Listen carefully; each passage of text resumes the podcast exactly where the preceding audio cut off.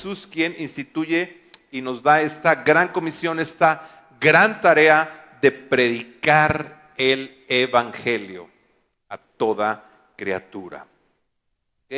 Y creo que es muy importante mm, tener claro y entender que esta es una tarea de todos. No es solo de unos cuantos, porque a veces decimos, es que yo no soy evangelista, a, mí no se me da, esto es para los evangelistas. Déjame decirte, no. La gran comisión es para ti, es para mí, es para toda la iglesia. Porque toda la iglesia, a todos los hijos y las hijas de Dios, el Señor nos ha eh, constituido como embajadores. Tú eres un embajador, una embajadora de Cristo en la tierra. ¿Cuántos están de acuerdo? ¿Ok? Entonces, esto es para todos y creo que es importante hacer equipo con Dios. El Señor está buscando hombres y mujeres que hagamos equipo con Él. Quiero eh, leer algunas escrituras para poner la base, el fundamento sobre lo que queremos hablar. Y voy a dar lectura al libro del profeta Isaías en la nueva traducción viviente.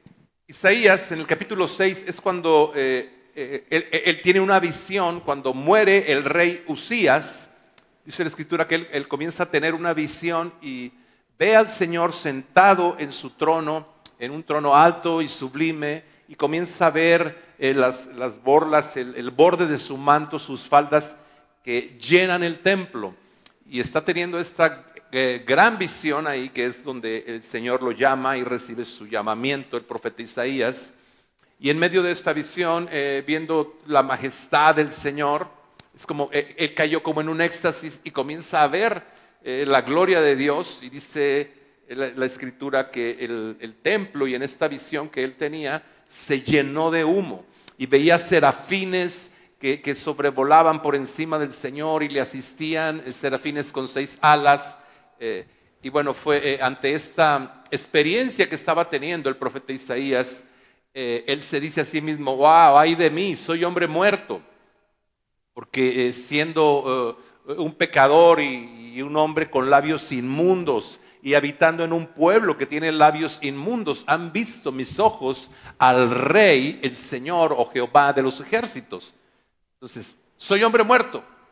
Eh, eh, yo quiero pensar en la experiencia que él estaba teniendo en esa visión tan grandiosa, cómo pudo haber sido al punto que él se sintió, se sintió inmundo. Dijo, esto es tan grandioso que ningún mortal, ni yo, ni el pueblo en el que habito, podemos contemplar esto y vivir. Esto es demasiado santo, esto es demasiado grandioso.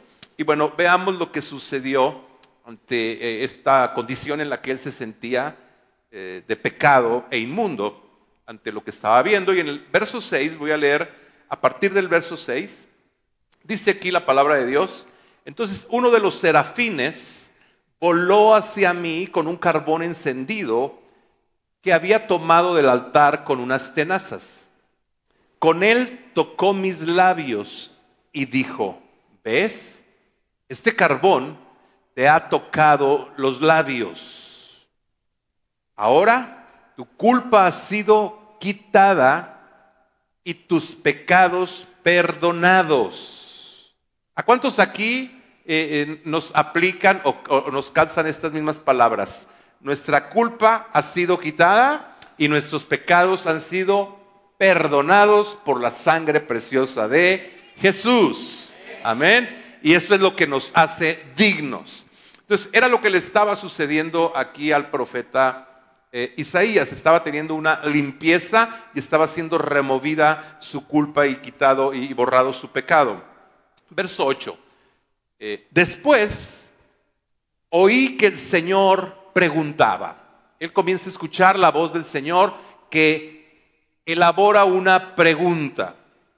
Y en esa pregunta él dice, ¿a quién enviaré como mensajero a este pueblo? ¿Quién irá por nosotros. Él estaba, eh, el Padre estaba teniendo una asamblea eh, en conjunto con el Hijo, con Jesús y con el Espíritu Santo.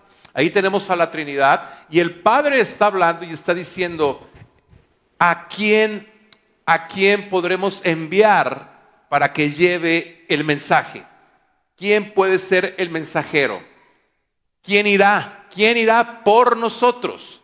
Cuando él escucha esta conversación del Padre, él eh, dice lo siguiente, aquí estoy yo, le dijo, envíame a mí. Wow, ¿no? Ahora, creo que esa es una pregunta que el Padre se sigue haciendo en esa asamblea y sigue diciendo, ¿a quién enviaremos? ¿Quiénes serán los mensajeros que quedarán ir? Ahora la pregunta es, ¿a cuántos Isaías el Señor encontrará el día de hoy? Que le respondamos como lo hizo Isaías. Aquí estoy yo. Si tú eres uno de ellos, dile, aquí estoy yo, Señor. Envíame a mí. Deja de preocuparte que aquí está tu mensajero, tu mensajera. ¿Ok? ¿Sí, de acuerdo? Ahora, en paralelo, pudiéramos decir como en paralelo a este, a este eh, pasaje de Isaías 6, donde el Señor está eh, pensando, ¿quién irá por nosotros? ¿Quién predicará el Evangelio? Creo que eh, de forma paralela, por decirlo de, decirlo de alguna manera, el apóstol Pablo escribe en la epístola a los romanos, cuando está hablando de cómo ser salvos, de cómo eh, una persona puede ser salva, y dice en el verso 9 del capítulo 10 de esta epístola a los romanos, dice, hablando Pablo de cómo ser salvos, dice que si confesares con tu boca que Jesús es el Señor, y creyeres en tu corazón que Dios le levantó de los muertos, serás salvo, porque con el corazón se cree para justicia, pero con la boca se confiesa para salvación. Verso 14, adelantamos al verso 14. Y aquí él está hablando de, de cómo pueden ser salvos. Y en el verso 14 dice algo sumamente interesante. ¿Cómo pues invocarán a aquel en el cual no han creído? ¿Y cómo creerán en aquel de quien no han oído? ¿Y cómo oirán sin haber quien les predique? Entonces, si no hay quien les predique, el mundo permanecerá, aquellos que no conocen a Cristo permanecerá perdido, permanecerá en tinieblas. Y creo que Dios está eh, haciéndose esa pregunta, ¿a quién enviaremos? ¿Quién podrá ir a llevar el mensaje del Evangelio eterno?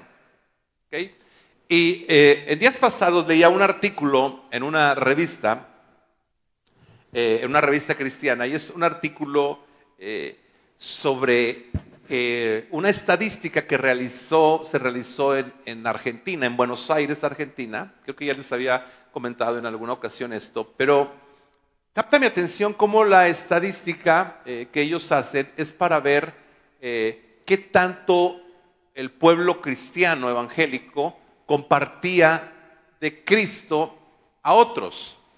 Y el resultado que les arrojó esta eh, encuesta es que el 90% de los cristianos o creyentes evangélicos eh, tenía mínimo cinco años que no había hablado o había compartido con otra persona acerca de Cristo.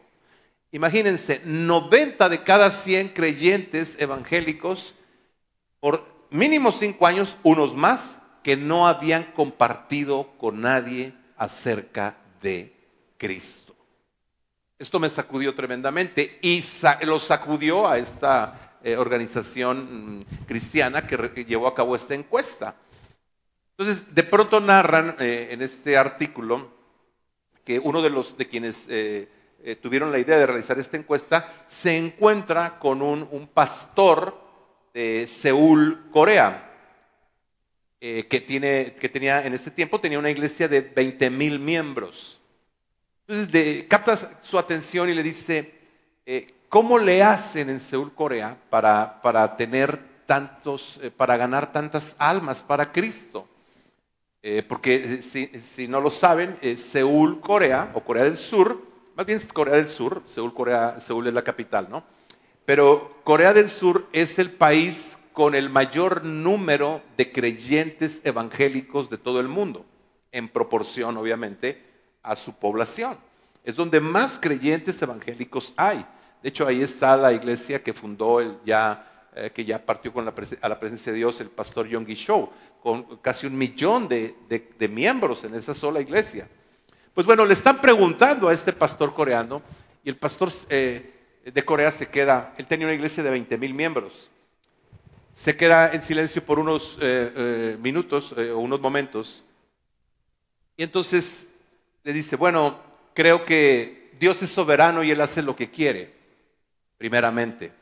Pero tratando de dar respuesta a su pregunta, eh, puedo decirle que eh, Corea, eh, nuestra nación, es una nación que tiene una tremenda, tremenda compasión por el perdido, por las almas perdidas. Y nuestra nación no solo tiene esa compasión y se queda con esa compasión, sino que actúa como consecuencia a esa compasión que siente por las almas perdidas. Usted, eh, puede ver eh, que aquí eh, cualquier creyente, si se encuentra en la fila del banco, si va en el tren, en el taxi, y ve a alguien que tiene cara así como de no ser creyente, le comparten o le habla de Cristo, lo, invita a la iglesia o le da una tarjetita de invitación para ir a la iglesia o algún tratado, pero algo hacen en relación con el evangelismo. Entonces creo que esta es una de las razones por, las cuales eh, Corea del Sur tiene el mayor número de convertidos de todo el planeta. Creo que ahí está la clave. Ir y predicar el Evangelio el Señor y el cielo ha encontrado mensajeros en Seúl, Corea, con un corazón lleno de compasión y con una conciencia clara con relación al perdido. ¿Sí, Brian? ¿Qué puedes decirnos de este tema de ir y predicar el Evangelio? Sí. platicábamos unas cosas bien interesantes que me compartía Brian y yo le dije, ¿sabes qué? Vamos a llevar esta charla juntos porque hay cosas muy interesantes que me estás compartiendo. ¿Ok? Sí, con todo gusto. Eh, yo, creo que mm, es, un, es, un tema básico, todo el mundo, todos los cristianos pues conocemos que esa es la parte principal de una iglesia y así como lo mencionábamos, Jesús asignó esa tarea y no fue exclusiva para alguna persona, sino para todos. Muchas veces inconscientemente hacemos exclusiva esa asignación únicamente al pastor o los líderes o algún grupo de personas dentro de la iglesia, pero yo ya no. O mi servicio, ¿no? Que me comentabas ayer también. Aquellos que servimos, pensamos. Sí, sí, sí. y nos pasa a todos, ¿eh? Sí, muchas veces estamos sirviendo en algún departamento dentro de la iglesia y pensamos que como estamos sirviendo, eso nos exime de cumplir con la gran comisión que Jesús nos dejó. Pero si yo estoy sirviendo, aún yo como pastor, si estoy predicando, eso no me exime de predicar el Evangelio a todo cuanto el Señor ponga en mi camino. Hay que predicar el Evangelio. Y definitivo, muchas veces caemos en esa trampa, pero no es así. Vamos sirviendo, podemos estar en 10 departamentos sirviendo, pero eso no te quita la responsabilidad que tenemos ante un mundo perdido de predicarle las buenas nuevas de Jesucristo, de decirle Cristo viene, hay un cielo, hay un infierno y mejor que abras tu corazón a Cristo porque hay una eternidad y un día vas a partir de este mundo y no quiero que te vayas al infierno. Vamos al cielo junto conmigo, vamos al cielo, ¿ok? Eso es a lo que el Señor nos llamó. Más que a cualquier otra cosa, amados. Más que a predicar y a orar por los enfermos. Está bien orar por los enfermos. Están bien los milagros de sanidad y todo tipo de milagros. Y creo en los milagros. Pero lo más importante y, la, el primordial objetivo por el cual Cristo vino y murió en esa cruz no fue para que fuéramos sanados de este cuerpo físico que de cualquier forma va a perecer vino para salvar nuestra alma, para darnos vida eterna, para hacernos parte de la familia de Dios, para que no perezcamos en el lago de fuego con el diablo y sus demonios. ¿Ok? ¿Cuántos pueden darle un aplauso a Cristo por ello? Aleluya. Eso nadie nos lo puede quitar. Amén. Sí, Ryan. Wow. Sí, y a, a eso vino Jesús. Realmente eh, muchas veces nos pasa a todos, de pronto eh, nos enfocamos o empezamos a vivir un tanto de una manera egoísta. A todos nos pasa. y nos olvidamos de la, de la tarea principal que, que Dios nos, nos asignó. Encomendó. Ajá. Ajá. Entonces de pronto nos olvidamos, dejamos de ver lo que Jesús nos dijo que hiciéramos y nos enfocamos en las cosas para nuestro yo, para mí. ¿no? Eh, Tú, tú me hablabas de algo bien interesante, de la mentalidad. Me hablabas, eh, me decías, papá, yo creo que la iglesia debe tener eh, eh, esta mentalidad en relación a, a las almas, a las personas, a ellos que no conocen al Señor. sí, mm, ha- hay... mm, La, la iglesia en general es dada a buscar eh, métodos. ¿sí? Todos yo creo que queremos alcanzar eh, almas, corazones, personas, más personas. Entre más personas eh, tengamos, más personas alcanzadas para Cristo, ¿sí o no? Todos. Entonces, en- entre más ha- hablemos de, de Cristo y más personas tenga la iglesia, eh, mejor. Pero no se, enfoca la iglesia nos enfocamos en, ca- en buscar métodos. Entre, más, eh, entre mejor nuestro método, mejor resultado, pensamos. Y si no nos da un método, busquemos otro método. ¿Cuál es el método correcto? ¿Cuál es el método clave que vamos a, con el que vamos a llegar a más personas? Y llegamos a caer en eso. Pero lo importante aquí es cambiar nuestra mentalidad y no el método. Porque cuando hay una frase, cuando nosotros cambiamos nuestra mentalidad, entonces todo lo externo cambia. Pero si no, nos- nosotros no podemos cambiar primeramente nuestra mentalidad, todo lo externo no va a cambiar. Por ende, no vamos a- a ganar más personas para Cristo.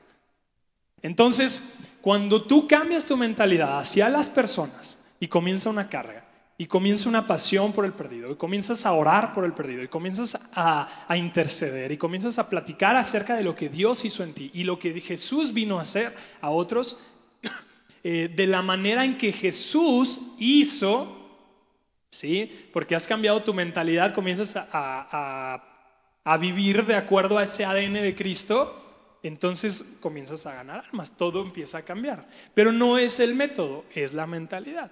Ahora, yo creo que vivimos en una generación, en un momento, pastor, donde esta generación está pidiendo a gritos no por lo grande, no por lo impactante, no por lo bonito, sino por lo verdadero, Por lo genuino. por lo genuino. Es una generación que pide a gritos lo real, lo verdadero, lo genuino, la calidez. Y lo podemos ver, o sea, a donde voltees lo puedes ver, lo puedes percibir. La gente está pidiendo a gritos no por una pantalla, no por un edificio, por el mejor edificio, no por el mejor conferencista, no por el mejor, ah, el que mejor viste o el que mejor habla, cantante, músicos, etcétera. Está bien todo eso, pero lo más importante es que haya eh, un corazón genuino, calidez. ¿Sí? A la gente hoy en día no le importa el tamaño de nuestra iglesia, a la gente le importa el tamaño de nuestro corazón. Eso. Si tu iglesia es muy grande, o si estás muy preparado, o si te sientes como te sientas, pero si tú no tienes un cambio de mentalidad dada por Cristo, la mentalidad de Cristo, el ADN de Cristo, la forma de hacer de Jesús, la manera que Jesús hablaba, la manera en que Jesús trataba, entonces de nada va a servir, porque la gente lo que está buscando es un corazón grande y no algo externo, Superficial. no algo superficial. o maquillado, ¿no? con maquillaje, ¿no? Sí. ¿Sí? E- Esto es muy importante porque nosotros como embajadores de Cristo o como, o como mensajeros de- del, del Evangelio, portadores de ese mensaje, es muy importante lo que ahorita Brian nos está hablando para poder identificar qué es lo que esta generación quiere, qué es lo que está buscando realmente. Así es. Porque muchas veces así podemos, nos maquillamos Estamos enojados y ponemos la cara así de, para que vea que soy un buen cristiano, ¿no? Eso es muy dado. O, venimos como matrimonio y venimos del chongo discutiendo en el carro y llegamos aquí a la iglesia y ya para vamos a llegar a la, puerta y nos tomamos. Hola, Dios la bendiga. Venimos peleando con el del taxi, con cara de limón chupado y en cuanto nos bajamos, ay, nos van a ver los hermanos. Hola, hermano. ¿Sí les pasa? A mí me ha pasado, ¿eh? Gracias a Dios porque Él es bueno y me perdona. Dice, entiende, cabezón, sé genuino. No podemos eh, mm, pensar o predicar desde un punto de vista que todos son iguales a mí. Todos son iguales a nosotros. Todos deben de ser iguales a nosotros. Todos deben de hacer como nosotros, todos deben de hablar como nosotros, todos deben de vestir como nosotros, todos deben de ser como nosotros. No podemos hacerlo porque si lo hacemos desde esa manera, no vamos a llegar a ningún lado. Entonces, cuando nosotros estudiamos cada generación, las generaciones van cambiando y esta generación es una generación que pide a gritos la calidez de la iglesia, el corazón de la iglesia. No le importa si hay muchas pantallas, no le importa eh, si es muy grande o no, importa la calidez, qué tanto le importas a la persona. ¿Sí? ¿Qué tanto le haces sentir parte de a la persona? ¿Qué tanto le haces eh, sentir importante, escuchada? ¿Qué tanto le escuchas? ¿Qué tanto tienes empatía con la persona? Entonces en ese momento la persona abre su corazón, eh, te ganas la confianza de la persona y, es en ese momento donde puede entrar el Espíritu Santo y trabajar y empezar una obra eh, en su corazón, en su vida. Pero tenemos de tener empatía. Entonces, yo creo que parte de la mentalidad principal de una iglesia es que nuestro corazón deben de ser las personas, nuestro corazón debe de ser las personas, la gente, y nuestro mensaje Jesucristo. ¿Sí?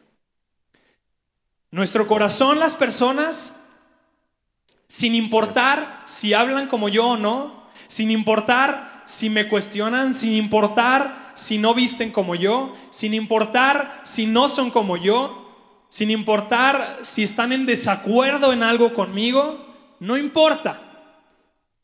Pero me importa su corazón. Y yo desde ese punto de vista, yo intercedo, yo oro, yo le hablo de Cristo, yo le invito, etc. ¿De acuerdo? Nuestro mensaje, Jesucristo, hablar de Jesús a otros. No nada más con nuestra boca, vivir como Jesús. Recibir el ADN de Cristo y desde ahí ser. Y desde ahí hacer. Y desde ahí pensar, hablar, comunicarnos. ¿Mm? Jesús amaba al pecador.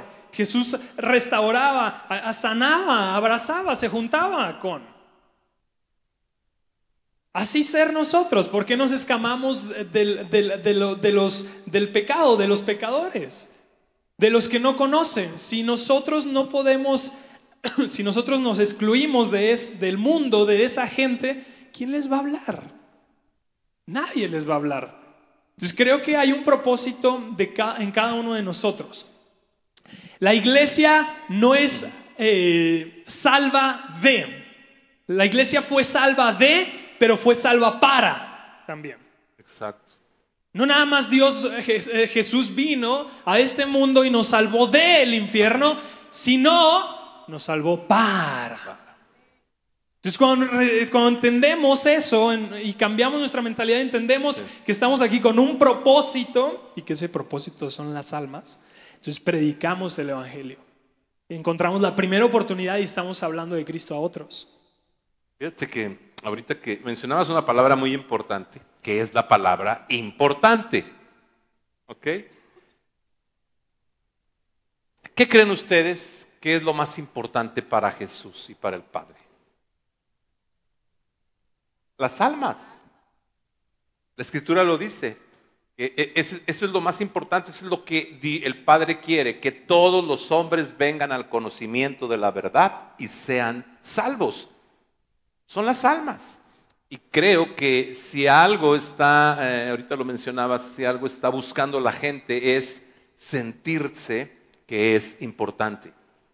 Entonces la gente, aún en las condiciones que puede estar viviendo y con todo el pecado en el que puede estar viviendo, como ahorita lo mencionaba Brian, que son y que sean diferentes a nosotros, aún así siguen siendo demasiado, demasiado importantes para Dios.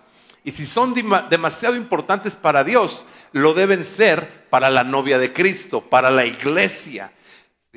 Esa gente debemos mostrarles que son demasiado importantes, tan importantes que el bendito Hijo de Dios derramó hasta la última gota de su sangre para comprar sus vidas si ellos así lo deciden.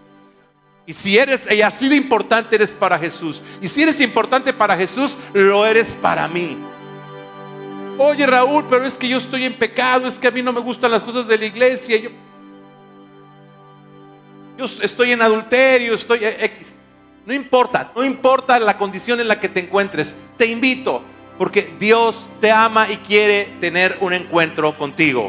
No te preocupes cómo eres, preocúpate cómo saldrás de esa reunión, porque Jesús tiene el poder de cambiarle la vida al hombre. Entonces, eh, qué interesante lo que ahorita nos, nos compartes, Brian, de hacer sentir a la gente importante. La gente puede venir a un lugar y si no experimenta esa calidez, si no experimenta esa parte de Cristo a través de nosotros, el lugar puede estar hermoso, como lo mencionabas, con mucha excelencia, muy bien estructurado, pero la gente no le va a interesar, no es lo que está buscando. La gente está buscando la calidez, está buscando gente que la rope, gente para quien sea importante cuando allá afuera en el mundo hay tanto rechazo. Tanto vales, tanto tienes, tanto vales. Eh, tienes, eres aceptado. Piensas como yo, eres aceptado en mi círculo social. Tú no piensas como nosotros, al menos en este círculo no eres aceptado. Búscate el tuyo. Pero gracias a Dios que en el corazón del Señor y en la iglesia de Cristo podemos tener un corazón para todo aquel que venga y en la condición en la que venga. Va a ser bienvenido y va a ser no importante, demasiado importante para Dios y para nosotros. Creo que ese mensaje es, es bien interesante el que nos quede afianzado en nuestro corazón. Así es. Sí, pastor. Y aparte, aparte no, eh, ¿cuánta, gente, cuántas personas en tu alrededor, ahí en tu oficina, en tu casa, en tus vecinos, tu familia, mm, eh, eh, conocidos, amigos, viven con una continua necesidad de ser escuchados, de, hablar, de desahogar el dolor, de desahogar. Hay, hay situaciones que viven y se va guardando la gente. Porque desconfía del mundo, desconfía de las personas. ¿Por qué? Porque va a ser dañada la persona. Porque si comunico me van a criticar, me van a juzgar. Porque si comunico, ¿qué van a decir de mí? ¿Qué van a pensar de mí? Porque no puedes confiar en la gente. Entonces yo creo que debemos de ser una iglesia con otra mentalidad. Y, y bajo esa mentalidad y de acuerdo a esa mentalidad de Cristo, construir un hospital donde la gente, donde las personas, la gente pueda asistir, pueda ir, pueda acercarse a nosotros y confiadamente abrir su corazón y que el Espíritu Santo comience una obra en ellos. Amén. Así es. Eso debe ser la iglesia. Debemos construir confianza, hacer confianza entre unos y otros, que puedan confiar en ti, que puedan decir, no, este cuate, esta persona, esta amiga, este amigo, eh, este chavo, eh, eh, este familiar, puedes confiar sin problema. Si le cuentas un proyecto, si le cuentas una situación, si va a ser una persona que no te va a juzgar, que te va a escuchar, te va a tratar de dar un consejo bueno, saludable y va a orar por ti. Te va a alentar. Te va a alentar, te va a apoyar, no va a andar chismeando con todo mundo, no va a andar criticando con todo mundo. Ya supieron de fulano, ya supieron de fulana y me dijo, y fíjate que está así, y fíjate que está así. No podemos, la gente no puede confiar en la iglesia. ¿Cómo podemos ganar este mundo, esta ciudad tu alrededor? cuando no puede confiar la gente en ti. Apenas te están diciendo algo, ya lo estás diciendo con todo mundo, o le caes encima a la persona. Es que ya te he dicho, ya te lo dije. Y te dije que te iba a pasar. Y te dije que ibas a vivirla. Y ahora lo estás viviendo, pues ni modo. Ahora vívelo y hasta que aprendas. O Por eso te va como y por te eso va. estás como estás. Y por eso te va como te va. Creo que es tiempo de que, de que las cosas cambien. Nos ha pasado. Ahorita que te escucho, veía, en- en- creo que la semana pasada, una imagen en las redes eh, reflexiva y en esta imagen se ve los que critican, los que juzgan y nada más se la pasan juzgando y, y señalando y los que hacen el bien. Entonces se veía una fila, la de la crítica shh, llenísima y luego la de los que juzgan también llenísima y luego la de los que se hacen el bien sola, no había nadie. Tenemos que pasarnos de la de la crítica y la del juicio a los que hacen el bien, sin mirar a quién. Amén. Así es como, ese es el corazón de Cristo. Él se dio por alguien que éramos enemigos de Él. Y- y fíjate qué importante lo que estamos hablando aquí. Veamos, pensemos en Pedro, uno de sus doce discípulos de Jesús, al último once. Pedro, lleno de errores desde el primer momento que Jesús le llama, y Jesús, el otro contraste, un hombre perfecto, un hombre paciente, un hombre que construía confianza con los seres humanos, con las personas. Un hombre que se esforzaba en construir confianza, un vínculo, un canal. Él donde llegaba hacia un canal, abría un canal de confianza. Porque él sabía que en cualquier momento ese canal iba a fluir y las personas le iban a conocer. Entonces, donde se parara Jesús, cuando hablaba Jesús, cuando hacía Jesús a donde iba, se comunicaba, eh, actuaba en medio de las circunstancias, situaciones o preguntas que le hacían. En ese momento, la gente al ver a Jesús como era con otros, eso generaba confianza en los demás. Wow, si Jesús es así con el otro, es conmigo. Wow, si Jesús eh, sanó a tal, me puede sanar a mí. Si Jesús no juzga al pecador y lo abraza y lo entiende y no le habla de su pecado, simplemente le da su, amor, entonces lo va a hacer conmigo. Y entonces Jesús ah, ah, era, era Dios, pero aparte fue muy, es muy inteligente, muy estratega para, para saber evangelizar. Y, y él constantemente abría canales de, de confianza, de comunicación con la gente. Y, y- a través de esos canales se iba sembrando una semilla. Pa, pa, pa, pa. Al momento que él llegaba y sanaba a una persona o restauraba, esa mujer, en un lugar de poca confianza, la mujer que rescató Jesús, prostituta, Ajá. en prostitución, María un lugar de oscuro, de prostitución, un lugar eh, feo, malo, eh, que, que- ah, de poca confianza. Ahí la saca, la libera. Ahí Dios, Jesús, eh, se toma el tiempo, se da la oportunidad, siendo Dios santo, perfecto, va a ese lugar tan oscuro, todo el contraste, la saca, la restaura, la ama. Eso no nada más afectó a la mujer, eso afectó a todo el resto que lo vio. Aquellos que abrieron su corazón, porque los religiosos que siguieron viendo religiosamente a Jesús no recibieron nada, pero aquellos que abrieron su corazón recibieron la semilla que Jesús puso en esa mujer. Jesús restauró, levantó, sanó y llegó a todos los demás esa semilla. Y no nada más ahí queda, sino hasta hoy en día sigue esa semilla dando fruto. Amén. Ese es Jesús. Entonces, Jesús, cuando, cuando tú haces con una persona algo de acuerdo al ADN de Cristo, a la manera que es Cristo, entonces eso genera un vínculo de confianza con la persona y con aquellos que se dan cuenta. Pero si tú te cuentan un secreto, abren su corazón y haces todo lo contrario, comienza a haber crítica, comienza a, ser juzgado, comienza a ser atacado, ¿qué vas a pensar cuando tú ves de esa persona? No puedo confiar con ella. No puedo confiar en esa persona. ¿Sí o no? ¿Sí o no? Eso pasa. Entonces, seamos como Jesús y hablemos de Jesús. Acuérdense, nuestro corazón las personas y nuestro mensaje Jesús. Jesús, Jesucristo. Nuestra forma de ser Jesús, nuestro mensaje Jesús. Yes. ¿Compartir algo? Así es, sí, definitivamente. Y yo creo que eh, cuando leía yo este artículo, a mí me sacudió muy fuerte.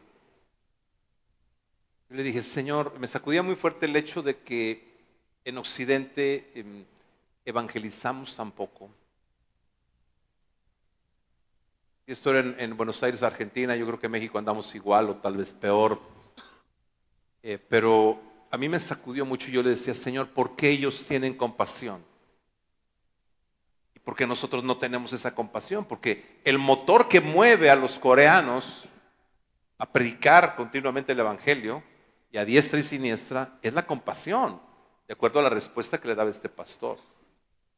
Y lo que el Espíritu Santo me mostraba, dice, es, es que ellos tienen despierta la conciencia en relación a la eternidad.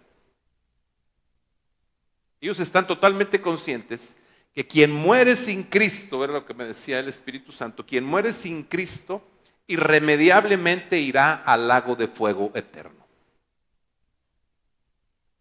Y me mostraba el Señor, háblale a la iglesia de esto, porque yo quiero despertar la conciencia eh, eh, en mi pueblo acerca de la eternidad.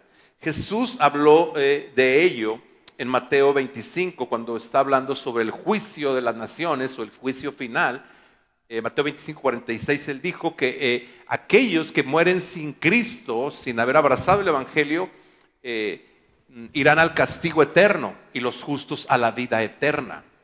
El apóstol Pablo habló de esto mismo, eh, 2 de Tesalonicenses 1, 9, eh, cuando está hablando de aquellos que, que, mueren sin Cristo, y él dice que sufrirán pena, eh, sufrirán eterna perdición, excluidos de la presencia del Señor y de la gloria de su poder. La escritura es muy clara al respecto, pero vivimos en un mundo tan eh, material o almático que nos perdemos en lo almático y en lo material y nos olvidamos de lo eterno.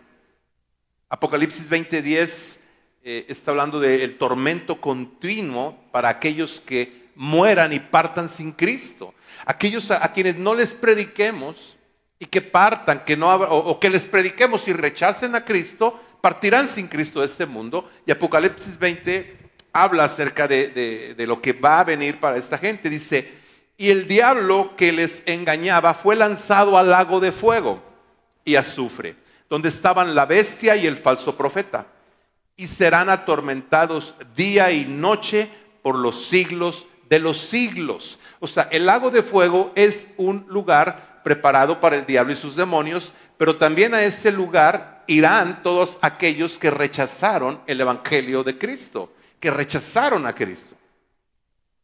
Y es importante que tengamos conciencia de esto, porque esto es una, un tormento día y noche por los siglos de los siglos.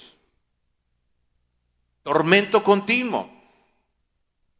Por eso Jesús habló acerca de esto en Marcos 9, 48, donde dice que ahí en el infierno, en el lago de fuego, el gusano nunca muere y el fuego nunca terminará. Algunos teólogos creen que en el infierno, eh, quien esté en el infierno, va a tener un cuerpo, cuerpo como el que tenemos ahora, un cuerpo físico, que va a estar siendo, va a estar experimentando el ardor y el dolor del fuego continuamente, porque el fuego nunca terminará en ese lugar.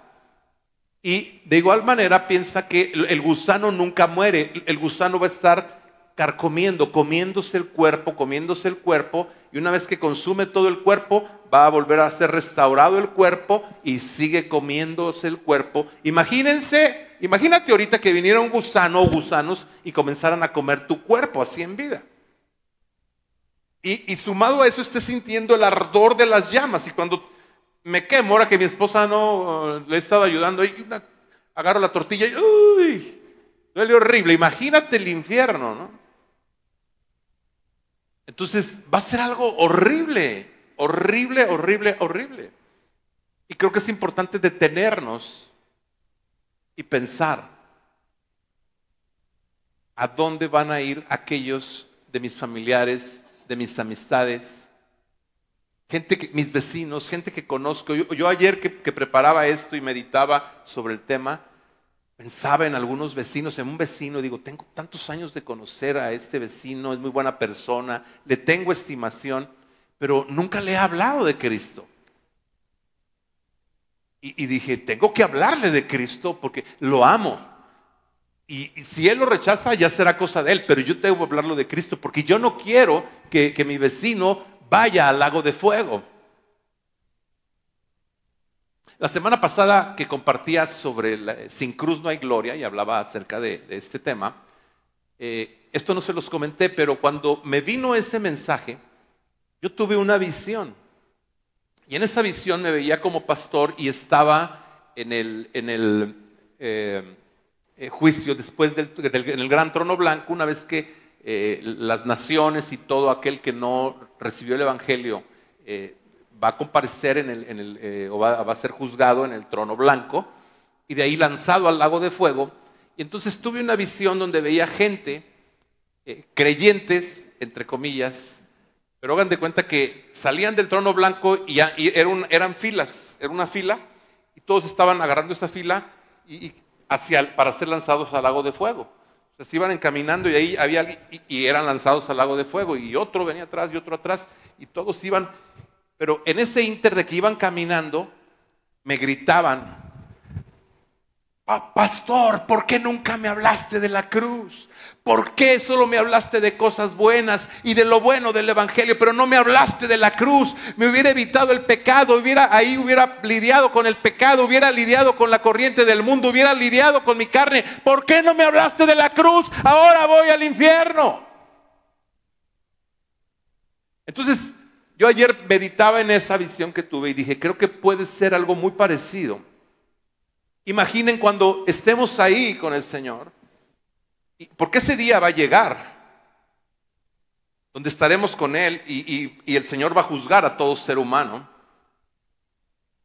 Y que así como a mí me gritaban, que por qué no les hablé de la cruz, que comiencen a gritarte, oye, ¿por qué no me hablaste? ¿Por qué por tantos años que fuimos compañeros de trabajo, nunca me dijiste que eras cristiano, nunca me hablaste que hay una eternidad y que, hay una salvación y que podía ir al cielo. ¿Por qué nunca me hablaste? ¿Por qué? ¿Por qué te callaste? Wow. Piensa cómo te sentirás. ¿Por qué te guardaste aquel mensaje? ¿Por qué tenías la cura y no me la diste? ¿Por qué a diario nos veíamos en el club, en, la caminata y en el, en el fraccionamiento, o en el parque, o en el gimnasio, no sé? Y nunca me hablaste de la eternidad. Bromeabas conmigo, jugábamos, platicábamos por, largo tiempo. ¿Por qué nunca me hablaste? ¿Cómo te crees que te puedas sentir? Yo cuando tuve esta visión la semana pasada, yo me sentí tremendamente mal. Yo le dije, Señor, yo sé que el hablar de la cruz y el tema de la cruz tal vez es para, eh, hoy en día en esta generación es para retrógradas, se los comentaba la semana pasada. Señor, pues quiero ser el primer retrógrada, pero yo voy a predicar la cruz y yo voy a hablar de la cruz y yo voy a hablar porque fue de lo que Jesús habló. Él dijo, toma tu cruz y sígueme. Niégate a ti mismo, toma tu cruz y sígueme. De igual forma debemos hablar el Evangelio eterno de Jesucristo. Debemos hablar el Evangelio del Señor. No podemos callar, amados. Esto no lo van a hacer los ángeles. El Señor determinó que esta era una encomienda para la iglesia de Cristo. Tú y yo. Yo creo que debemos tomarnos un tiempo para meditar. Meditar y proyectarnos. Proyectate sobre aquellos seres amados tuyos. ¿Qué sentirías al verlos en el infierno? Siendo consumidos por el gusano. ¿Recuerdan al rico y a Lázaro? esta historia la conocemos en el Evangelio de Lucas. Como ambos mueren, el rico va al lugar de los muertos o al Hades y Lázaro es llevado por los ángeles al seno de Abraham. Y de pronto el rico se encuentra en aquel eh, tormento continuo. Dice, estoy aquí atormentado. Entonces ve hacia, hacia arriba y, y dice, ahí está Abraham. Y se da cuenta que aquel mendigo que se ponía a la puerta de su casa, queriendo siquiera recibir de las migajas que caían de la mesa del rico, quien vivía de manera esplendorosa y a diario ofrecía banquetes y fiestas y no le faltaba nada, e, el mendigo que se ponía ahí a la puerta a ver si algo le tiraban ahí una migaja, ¿no? Pero ese mendigo ahí estaba al lado de Abraham. Entonces él levanta la voz y le dice, Padre Abraham, ten compasión de mí. Por favor, envía a Lázaro que moje eh, su dedo en agua y que venga y pueda ponerlo en mi lengua para refrescar un poco mi lengua. Y Abraham le dijo, mm, imposible. Hay un gran abismo entre ustedes y nosotros.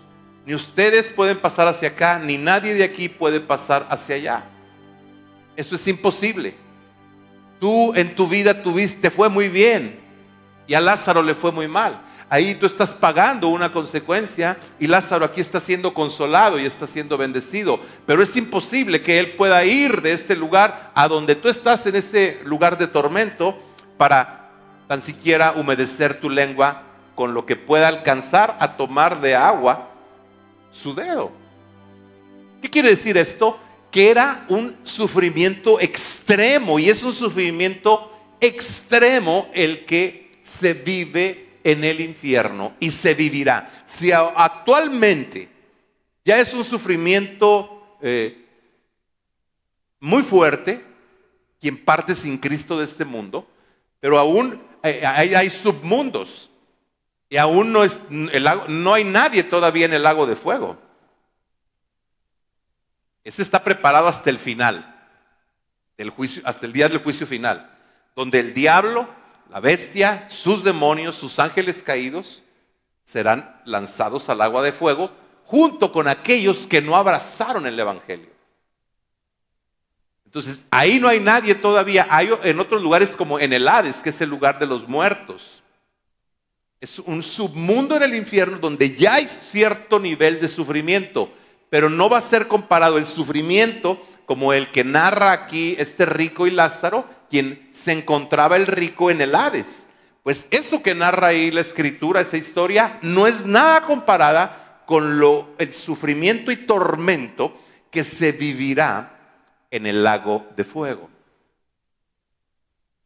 Cuando el rico ve que es imposible que pueda venir Lázaro, entonces le dice, bueno, ok, si esto no puede ser posible, dice, entonces por favor envíalo a la casa de mis padres porque tengo para que les hable a cinco de mis hermanos y, de tal forma que ellos no vengan a este lugar de tormento.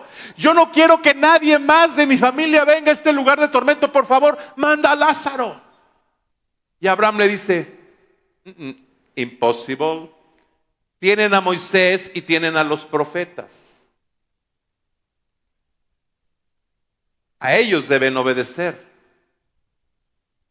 No, Señor, le dice, no, Padre Abraham, pero no les harán caso. Ellos no obedecerán ni harán caso a Moisés ni a los profetas. Pero si tú envías a, si envías a uno de entre los muertos, seguramente se van a arrepentir y le harán caso. Y Abraham le dice, estás equivocado.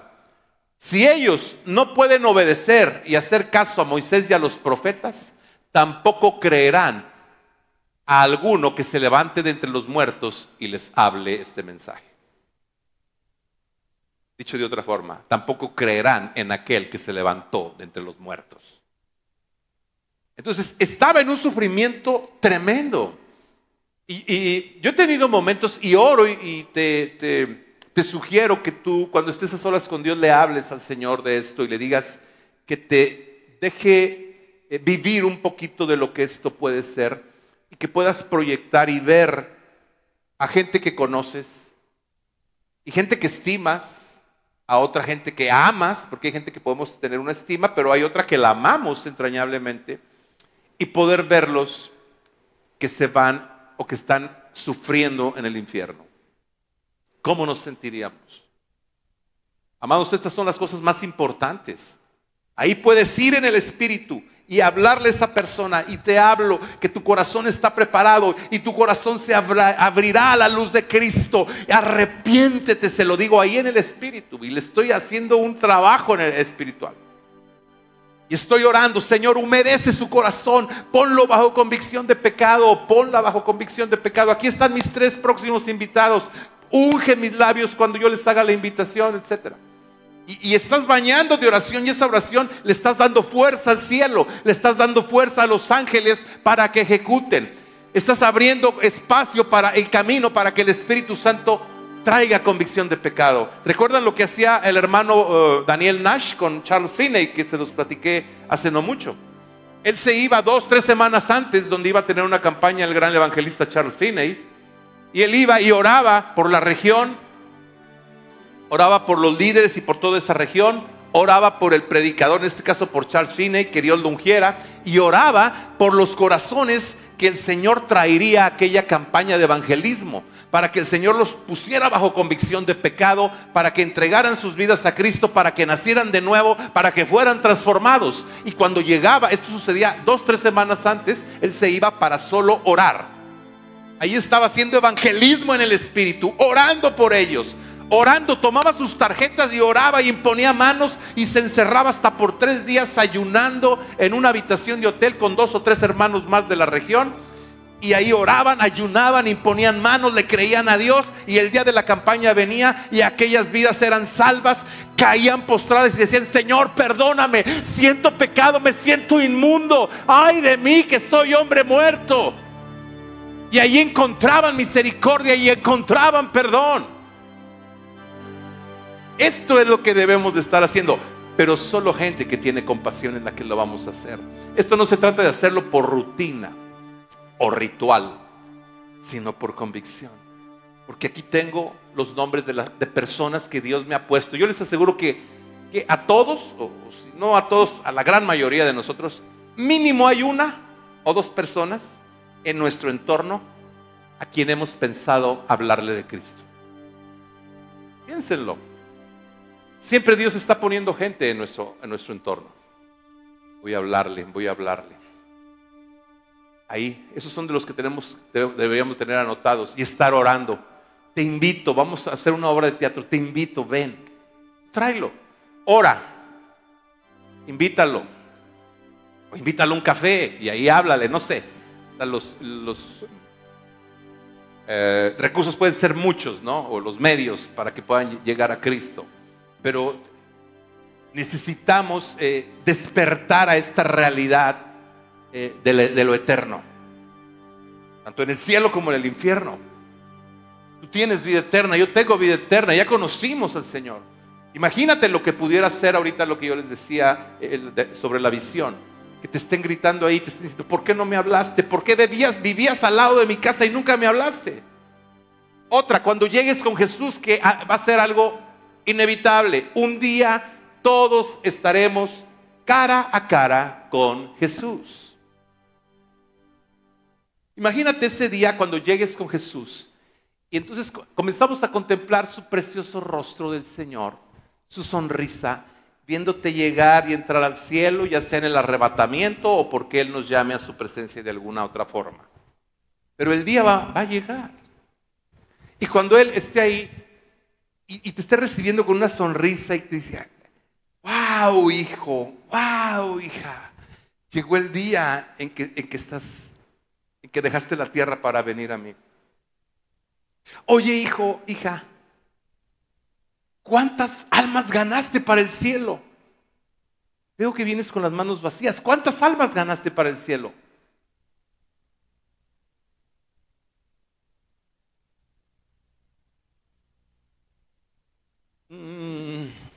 Es que Señor,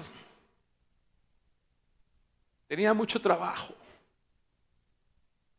Tú sabes, Señor, las series de Netflix. Me quitaban mucho tiempo, Señor. Oye, hijo, pero ¿qué hiciste con la unción que te di? Con todos los recursos que te di, con todo lo que aprendiste de mí, ¿qué hiciste con eso? Lo, usé para mi honra y gloria, Señor. Imagínate cómo nos vamos a sentir.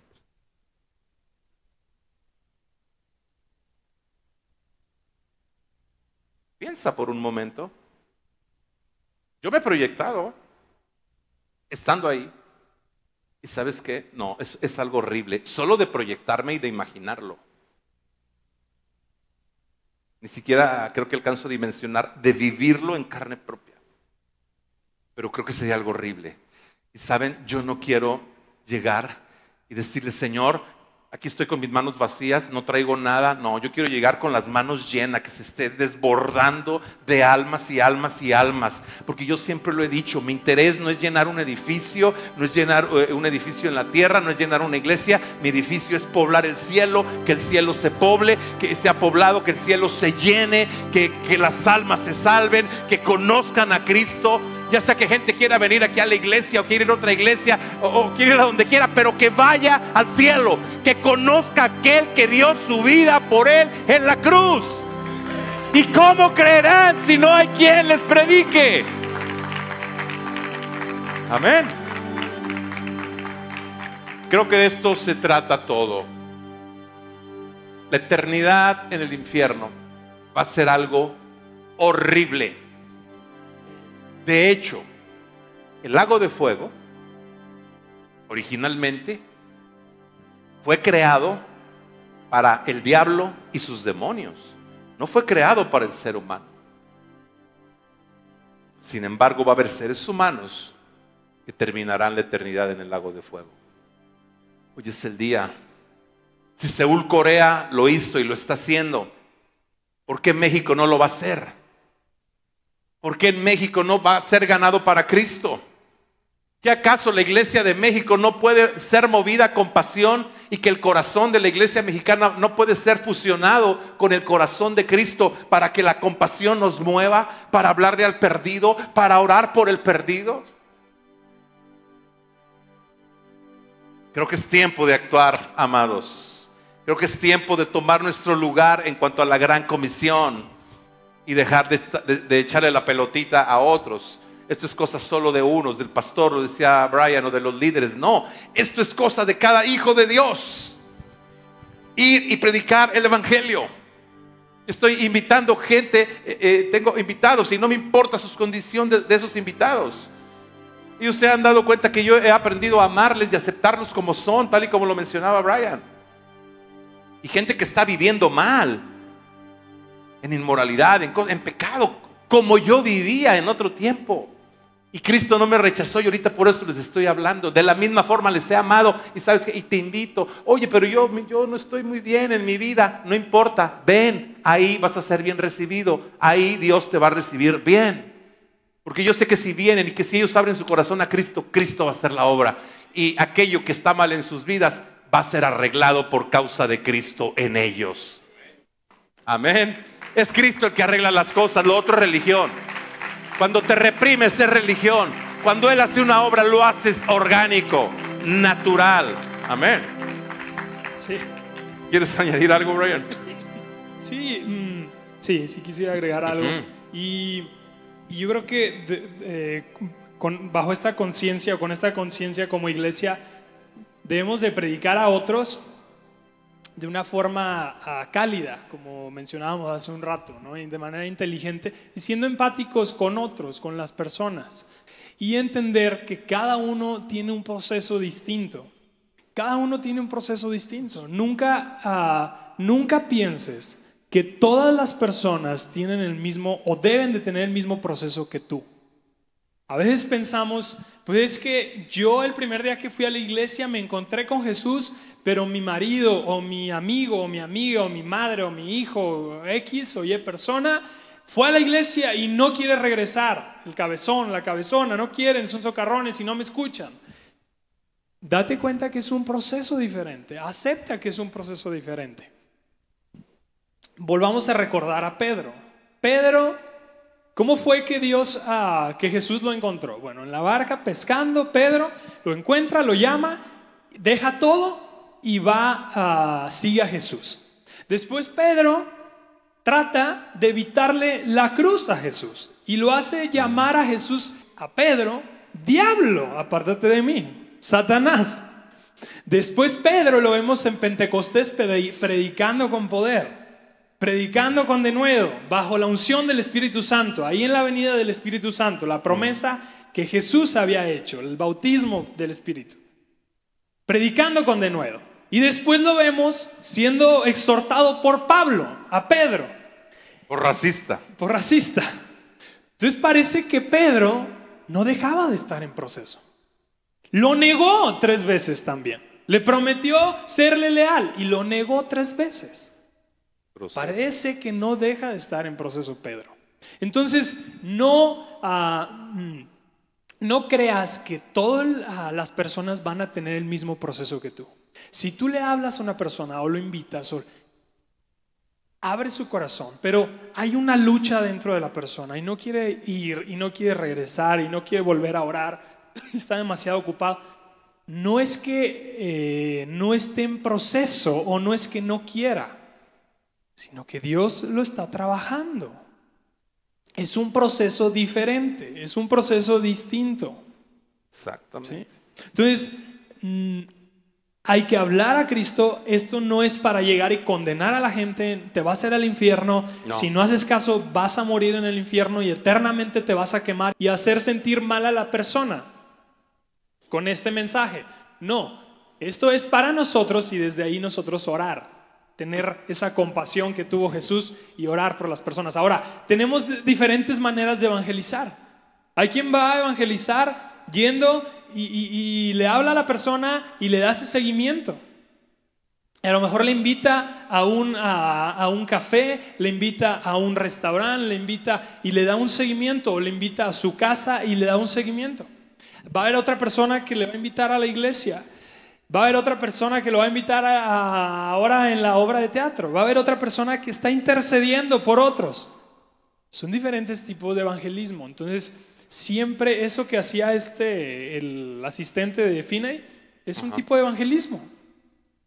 Él intercedía, intercedía, intercedía y luego se daba el milagro, se daban nuevos nacimientos. Entonces, evangelicemos de las diferentes maneras, con empatía, con esta generación.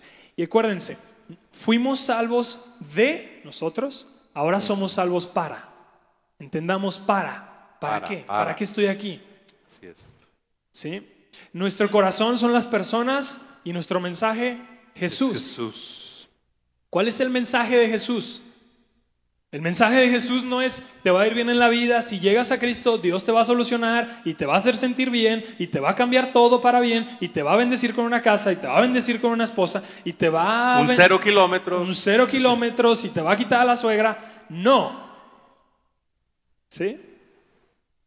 Ese no es el mensaje de Cristo. El mensaje de Cristo es, eres un pecador. Si te arrepientes, Jesús viene, te libera te perdona, te limpia y te hace nacer de nuevo, te hace una nueva criatura.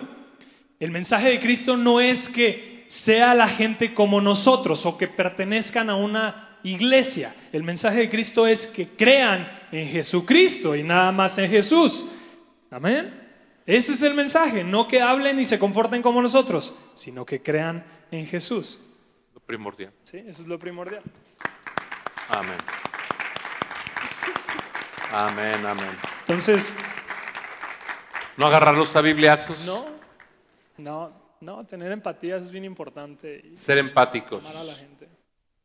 Eh, muchas veces con la familia, a veces nosotros somos los menos indicados para hablar de la familia, pero los más indicados para evangelizar a la familia en oración, porque somos los que podemos orar con más fervor. Y Dios por ahí va a enviar a alguien para que les hable cuando menos se acuerda. Ah, aquel fulanito ya llegó a Cristo y aquel ya llegó a Cristo por allá. No sé quién le hablaría, pero ya se convirtió a Cristo. Es lo que queremos. No queremos que vengan necesariamente a nuestra iglesia, sino que vengan a Cristo, ¿no es así?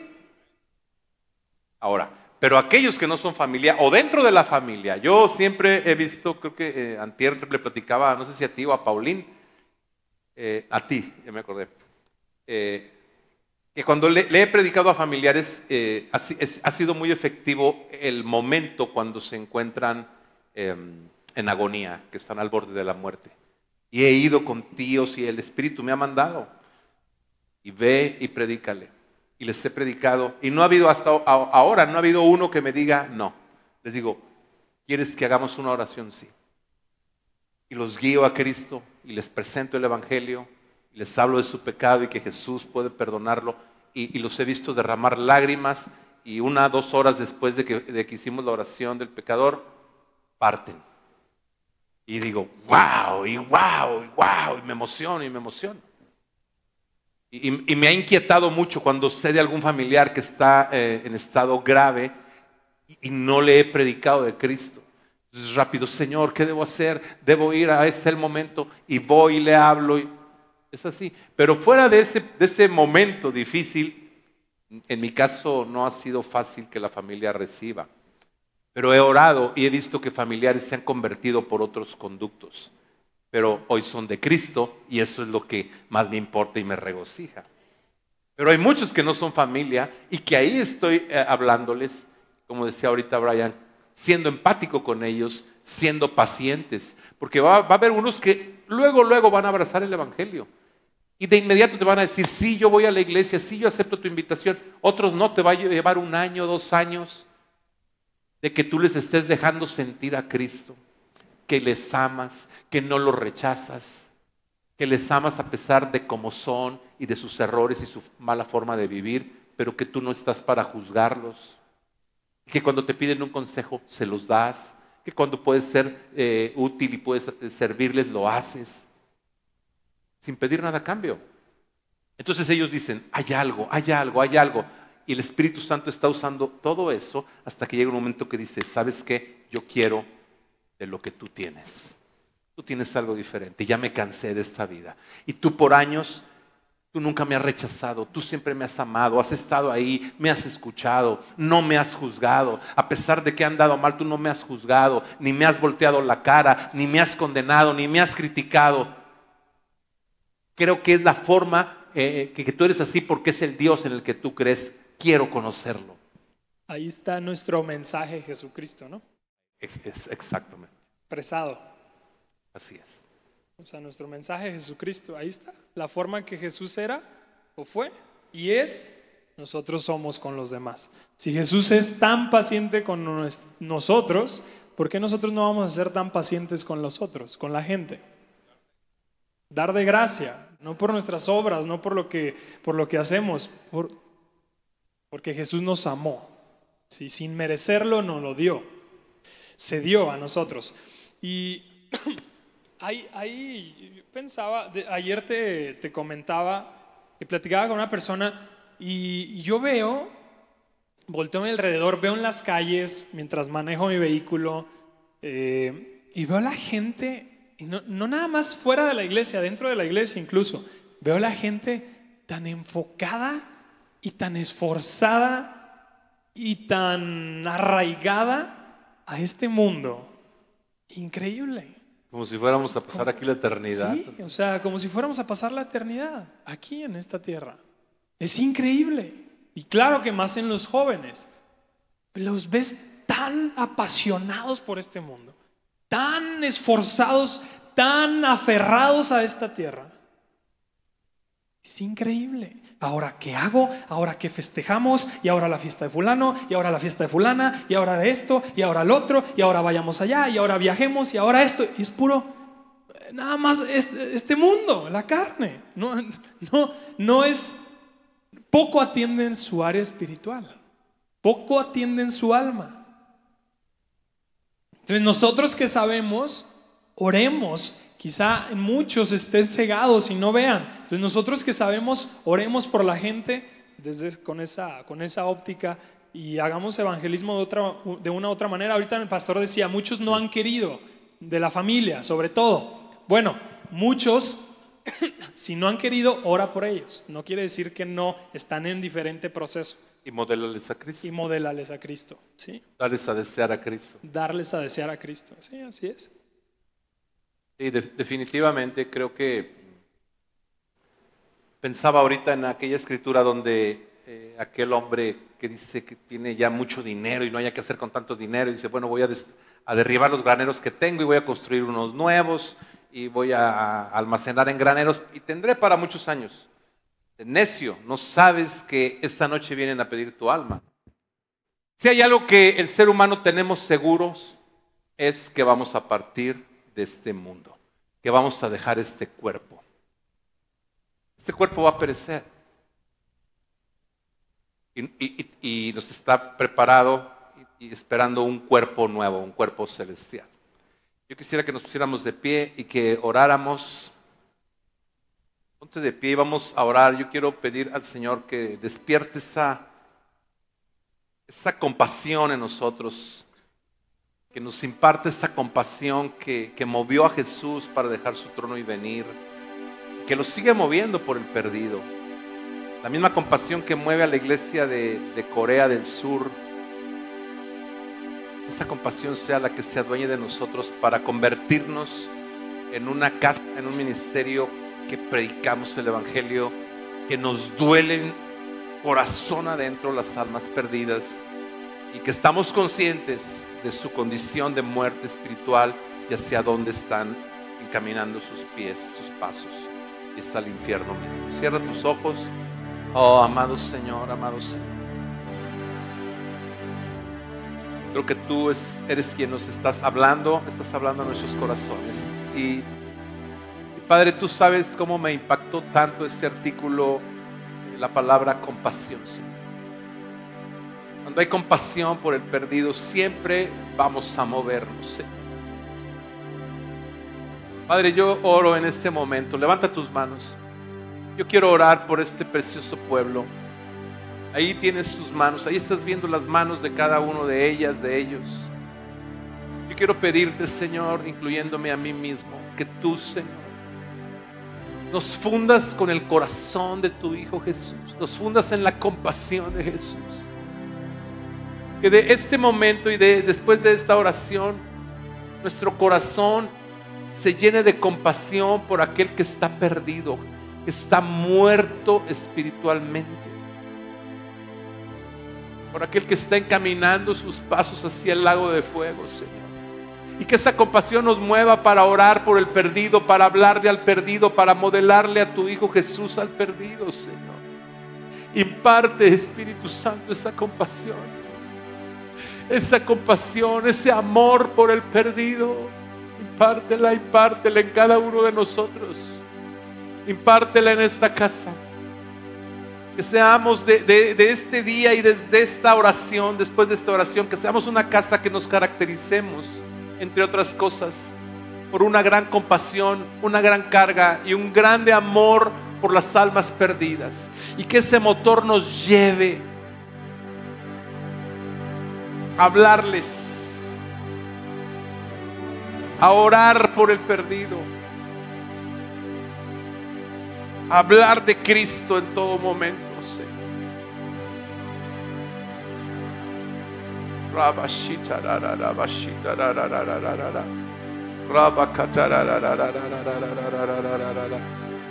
Yo oro que unjas cada vida, Señor, que unjas, Señor los labios de tus hijos, de tus hijas, y que podamos compartir con poder y con denuedo la palabra de verdad, el Evangelio eterno.